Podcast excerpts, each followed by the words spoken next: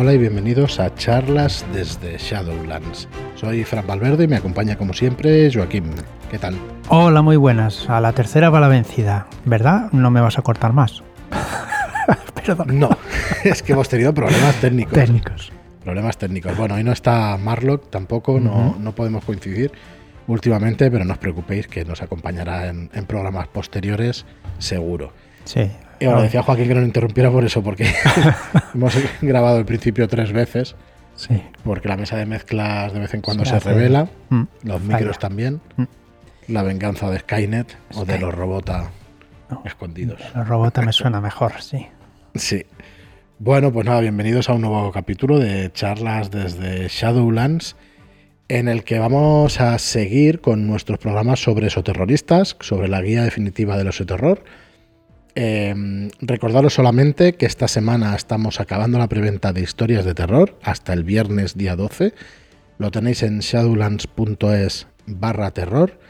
Y recordaros que el día 19 de marzo pondremos en preventa la guía definitiva de esoterror y la campaña de Álvaro Loman, Crónicas de Skull Kill agentes nuevos. ¿Vale? Eh, toda la información pues os la iremos explicando por aquí esta semana y la semana que viene de, los dos libros, pero de hecho este programa vamos a ir repasando contenido del libro de la guía del terror Efectivamente, el que no se lo quiera comprar, pues que, escuche nuestras lindas voces en los podcasts que estamos repasando el libro. No lo estamos repasando todo, todo, todo, pero mm. es un repaso en bastante profundidad porque la verdad es que nos ha sorprendido para muy bien este libro. Sí. Bueno, ya lo conocíamos, pero... No, le da un color muy, muy chulo a, todas las partidas, sí. Mm. Así que bueno, eso, vamos a, repasar un poquito más de esta guía definitiva del oso terror. Y además estábamos planteando eh, el podcast que ahora es diario. Vamos a intentar organizar los contenidos para que sepáis qué día de la semana eh, vamos a dar qué temas. Exacto, mm, para tenerlo todo un poquito más organizado. Sí, un poquito más organizado. Eh, nos lo aprenderéis el primer día, normal, pero supongo que muchos de vosotros ya sabéis que lo hacemos diario, otros muchos de vosotros sabéis que sale a las 7 y 7 de la mañana, otros muchos de vosotros sabéis que tratábamos Dungeons sí. y Tulu, así que con el tiempo pues y explicando las cosas. Mm, pues igual eso que sale a las 7 y 7 igual no lo sabían muchos, porque yo cuando doy los buenos días me decían, no, bueno, ya está aquí el podcast y Claro, yo no caí hasta que me dijeron, no eres tú el que da al Player Podcast. y están, están, programados. Y, bueno, si alguna vez no sale, pues es culpa mía. Bueno, mía es la casualidad que normalmente sobre las 7 y 10 ha sido y los buenos días. Pero yo a no estoy para hablar con de Telegram. yo normalmente empiezo ya un poco más tarde y eso porque a primeras horas hago repaso de otras cosas y no. Pero bueno, a las 7 no estoy yo en pie. No, demasiado pronto. Bueno. Bueno, pues como decía, los lunes vamos a tratar esoterroristas. Los martes vamos a tratar Dungeons and Dragons, las reglas, la SRD y las reglas y el manual del máster de Dungeons and Dragons. Los miércoles vamos a tener dos tipos de contenido. Una semana las charlas que hacemos en YouTube y otras semanas los comentarios de iBox. Los jueves vamos a intentar traer cada semana a un invitado, ¿vale? Ya sabéis, de la comunidad de Telegram de charlas o de o, bueno un invitado como autor mm. o, cosas varias, ¿vale? Y los viernes lo vamos a dedicar a la llamada de Kazulu. Eh, ¿Quiere decir esto que vamos a hacer los podcasts un poquito más largos o algo así? No. No. no, porque ya sabéis que, los 30 minutos, en realidad de los 20 a los 25 minutos deberían ser los sagrados, pero al final siempre nos alargamos un poco, menos algún episodio que lo hacemos un poco más corto. Así que bueno, esta es nuestra intención, a ver si lo conseguimos. Y hoy que es lunes, vamos con esos terroristas. Y, vamos, a hablar de la pérdida imprevista de agentes de campo. No estoy de acuerdo con ese título. No estás de acuerdo. Porque no es imprevista. Esto se refiere a la gente, o sea, los agentes de campo que se van quedando por el camino. Sí. Y no son imprevistos. Pero no, hombre, Seguro que la previsión, la previsión es que no se pierda nadie. La previsión, bueno, pues ya te digo yo que si, estuviera la cupide de la Ordo ya tendría una estadística de los que... Sí, sí, la tienes, la tienes, te la voy a decir ahora mismo. Ahora, es verdad, ahora la vamos a repasar. que me sorprende mucho es de estadística. A mí no me cuadra mucho con las partidas que hemos jugado. Bueno, aunque no ha muerto nadie, eso es cierto. Claro, al final es el estilo de partida que Ujú. juegues, ¿no? Cuando Sí. Joaquín dice la estadística, se refiere a eh, en qué porcentajes y por qué causas eh, pues mm, fallecen o abandonan Claro, como abandonan la- agentes pues las personas las que están investigaciones. Sí, los investigadores. Bueno, dinos, dinos, Joaquín. A ver. Condenados por código ético un 4%. O sea, los apartan del servicio. los apartan de servicio a los que se pasan de la, de la raya. Ezapo, sí, ¿vas a eh, escuchar? Ezapo vas a pillar. Bien. Señor. Cero, nuestro máster de cabecera, empiece aquí a, a, a repartir leña. a re- a penalizar la- a tipos que apuntan a gente con niños con pistolas. Exacto. Y penalice usted. Bueno, Muy ¿qué bien. más? ¿Qué más? A ver, eh, muere en acto de servicio, un 7%. A mí me parece poco, pero bueno, puede, es Sí. posible. Es Tampoco, poco, pero sí. pensando en las partidas que hemos hecho, realmente no ha muerto nadie de- del grupo. Mm. Tú ¿Yo? te quedaste a menos no sé cuántos. Pero En la no, Reina pero no morí. No, morí. no, estuviste no es morir. ¿Vale? Mira, en este, igual quedó en este, por ejemplo, queda físicamente incapacitado un 30%. Ahí sí que podía entrar en este grupo. Un Y des- 30% que queda físicamente sí. incapacitado. ¿Y cuál es la principal razón? La Con un principal 59%. por ciento. Un trauma psicológico y o enfermedad mental. Entonces, teniendo en cuenta esta estadística, el Sí. Departamento de Evaluación Psíquica dedica diligentemente sus esfuerzos a prevenir y aliviar los trastornos mentales entre los agentes. O sea, les van a tratar para ver si pueden Ajá. recuperar agentes, ¿no? Porque se pierde un 60%. Es que es La gente es que mucho. gente. Eh, yo creo que en la vida normal estamos en un 70% de gente que, que nos quedamos por el camino. Nada, que hoy estoy gracioso, perdonadme. Estoy simpático. Pero bueno, un 60% en el caso de, de los agentes de la Ordo Veritatis. Y mm, bueno, ¿qué más? Vamos a ver qué más tenemos de pérdidas imprevistas del personal de investigación. Eh, como decíamos en la estadística esa, eh, Sí. pueden ser por violaciones del código ético, ético esos, esos apartamientos del servicio activo.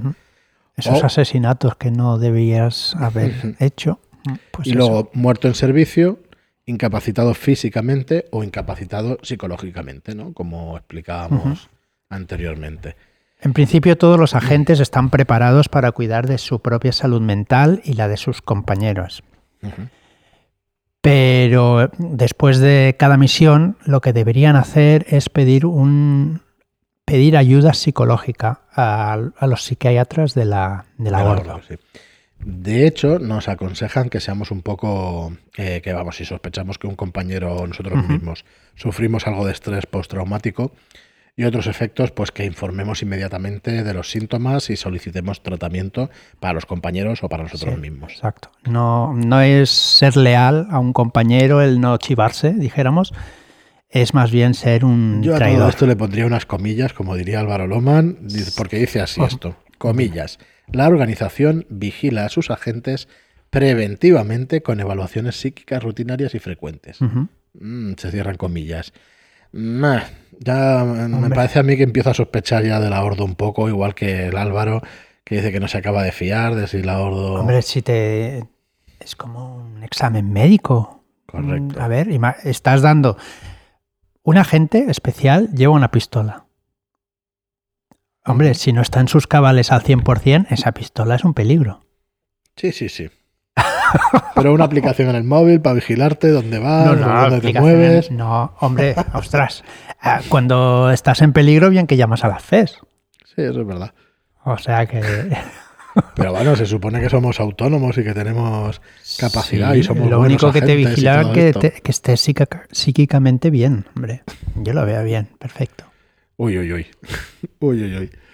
Bueno, eh, como decíamos eso, eh, si los agentes presentan señales peligrosas de enfermedades mentales, pues nada, en, ese- en esa ocasión sí que se apartan de la rotación del servicio y reciben tratamiento médico.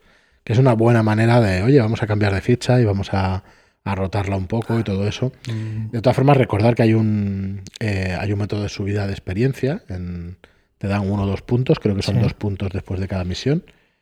Y que bueno, que es un, es un sistema que también tenéis que tener en cuenta que cada vez, pues con este tipo de misiones se coge mucha experiencia. Yo creo que aquí el, el máster Mm. es cuando ve que los jugadores se desfasan mucho y disparan a, a diestro y siniestro y sin control de, de lo que es la vigilancia de, lo, de las personas, que no. de la, de la gente normal, ¿no? Ahí es cuando el máster debería ir dando un Mira, poquito de leña, ¿no? En este sentido que dices, no- vamos a dejar las bromas dos minutos Sí, o cinco. Eh, nos dice el libro que, que- que se debería hacer un informe final, un protocolo de diagnóstico, cada final de la misión. Hay que notificar los incidentes angustiantes o señales de trauma psicológico. El señor Verdad en ese momento te derivará al departamento de evaluación psiquiátrica para una entrevista de diagnóstico. Será necesario totalmente informar de la posible necesidad de ayuda psicológica de algún compañero, aunque éste no crea que la necesite. Así que mm, la verdadera traición es no informar, pero no lo ves peligrosamente parecido a 1984. Al George Orwell, a la novela de... Sí, sí, Eh, no es sí, casualidad. pero es lo que es lo que hablábamos. Al final, los agentes tienen que estar bien cuerdos para poder yo mañana, trabajar. yo mañana, que vamos a jugar la de Ajá. artista, después de la sesión, voy a, voy a invocar el protocolo B para informar de esta necesidad para, tu, para mis compañeros. Se lo voy a decir ¿Crees que no has sido ya informado? Porque, Bueno. claro, eh, si recordamos la anterior sesión, dos sesiones antes faltó un compañero ya. A ver si no, lo estuvo. visto, no lo había visto nunca así, pero bueno, me lo a ver apunto, si me lo estuvo apunto. retenido por, los- por la agencia. Pues bueno, ya veis que no nos resistimos a hacer estas cosas de, de coña, pero realmente Es en una partida mola es que... que esto, le- mola que se ahora mismo le estamos cosas. dando color a la partida de los viernes Mm. leyendo el libro.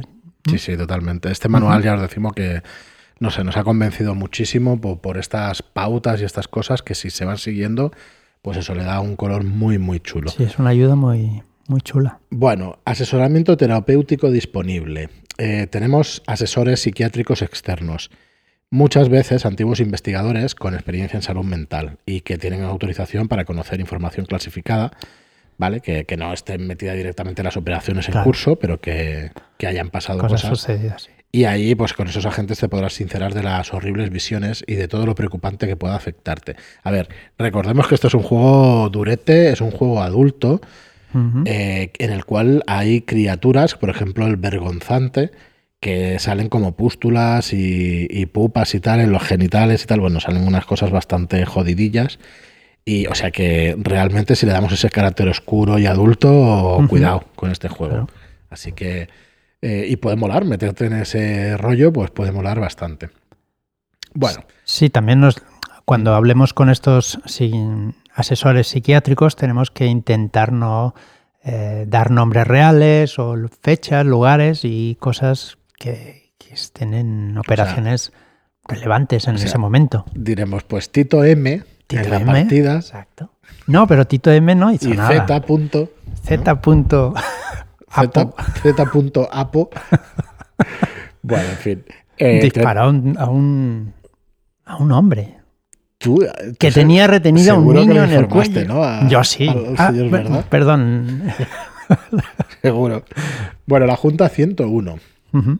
Eh, los agentes se incapacitan psiquiátricamente, temporal o permanentemente, como resultado de un procedimiento llamado Junta 101. Em, esto va a ser un informe al final que, que- Sí. que van a hacer esta Junta 101 Sí. y al final después va a informar y al final, mm, bueno, se conforma la, Junta 101 con tres profesionales ¿no? de la sí. psiquiatría. Entonces, hay cuatro puntos que se van a mirar en las misiones, ¿no? La posible investigación del código ético. Exacto. Eh, investigarán qué ha pasado, qué ha sucedido durante unos tres días también. Y entonces a partir de aquí eh, darán su, su vere- veredicto. Si la gente muestra síntomas de discapacidad psiquiátrica en su vida civil. Eh, o incluye un crimen violento o un, un acto de autoagresión. Y en una misión, por ejemplo, si los compañeros de un agente informan de síntomas de inestabilidad, incluidos violencia o autoagresión, ¿vale? Se extrae a la gente y se conforma una junta 101 cuando los demás agentes hayan completado su misión. Supongo que lo llaman de testigos y entonces pueden atestiguar. gracias, gracias a Zapo. Verás. ¿Usted ha visto que apuntó al niño? Sí. Sí. Bueno, una Junta 101, como decíamos, se conforma de tres profesionales de la psiquiatría de la Ordo. Entonces, cuando la seguridad lo permite, se entrevistan con el sujeto en un entorno informal y cómodo, pero seguro, hasta un máximo de tres días, como decías antes. Ujú. Y a partir de ahí se harán un veredicto. Correcto, el veredicto puede pasar desde que el paciente está mentalmente sano y puede volver al servicio activo hasta que... eh, Tenga que pasar un tratamiento para poder volver al, al- al servicio. Y lo más jodido de todo es que el comportamiento errático del paciente que no sea atribuible a una enfermedad mental, sino a una posesión o a una infestación por las, por las eh, criaturas de la oscuridad exterior. Así que al loro. Ya es más, más jodido, ¿eh? Ahí se tiene que llamar a un equipo de eutanasia táctica, menudo eufemismo, una ET, EET, equipo de eutanasia táctica, para que de manera inmediata y segura se encargue de conceder a la gente su descanso final. Claro, que- es que esto, por ejemplo, entre partidas, o sea, de una partida a otra, le metes un, una especie de, de submisión. una Entonces, submisión donde tres personajes se convierten en estos tres psicólogos sí, sí. y el otro es el que está siendo juzgado, entre comillas. Está muy chulo, es una semilla de aventura tras otra. Eh, claro, cuando decía Álvaro en muchas de las entrevistas que le hemos hecho, en muchas de las charlas, que, que él cuando leía estas cosas, pues es una semilla tras otra de. Pues es que es cierto, ¿no? Cualquier cosa que leas de este manual y de estos manuales realmente son muy, muy interesantes para ir haciendo esto. La verdad es que está, está muy chulo, muy chulo el libro. Y bueno, hasta aquí hoy eso terroristas. Eh, recordad pues que tenemos el día 19. Vamos a tener esta preventa del libro de la guía definitiva del esoterror y del libro de las crónicas de Skull Kill Agentes Nuevos, escrito por Álvaro Loman. La guía definitiva del esoterror está escrito por Romin de Laus y bueno, y tiene el contenido pues que estamos repasando en estos podcasts. Eh, ¿Qué más deciros? Este viernes acaba la preventa de historias de terror, pero también este viernes em, tenéis en tiendas Robota, Humanidad. Perdida.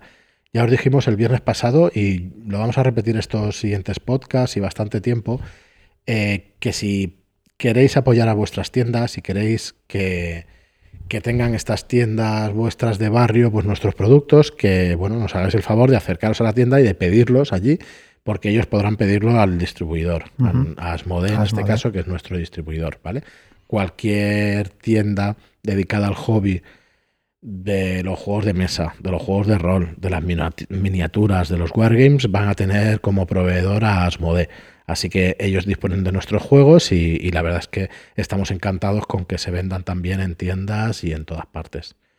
Así que eso, os pedimos el favor de que si lo queréis, pues que se lo pidáis a vuestras tiendas, a ver si a través de toda la gente que nos escucha, pues bueno, vamos teniendo también presencia en tiendas, que es nuestra intención, estar en, en el mayor número de sitios posible y, y bueno, y ganarnos la vida con esto, a ver si lo logramos. Y bueno, no mucho más, ¿no? Eh, Mm, Joaquín. Bueno, por hoy creo que ya hemos dicho bastante. Sí, hemos hecho un poco de, de spoiler No hemos dejado cabe- títere con cabeza. títere con cabeza. Menos mal que Zapo no nos suele escuchar digo que escuche este.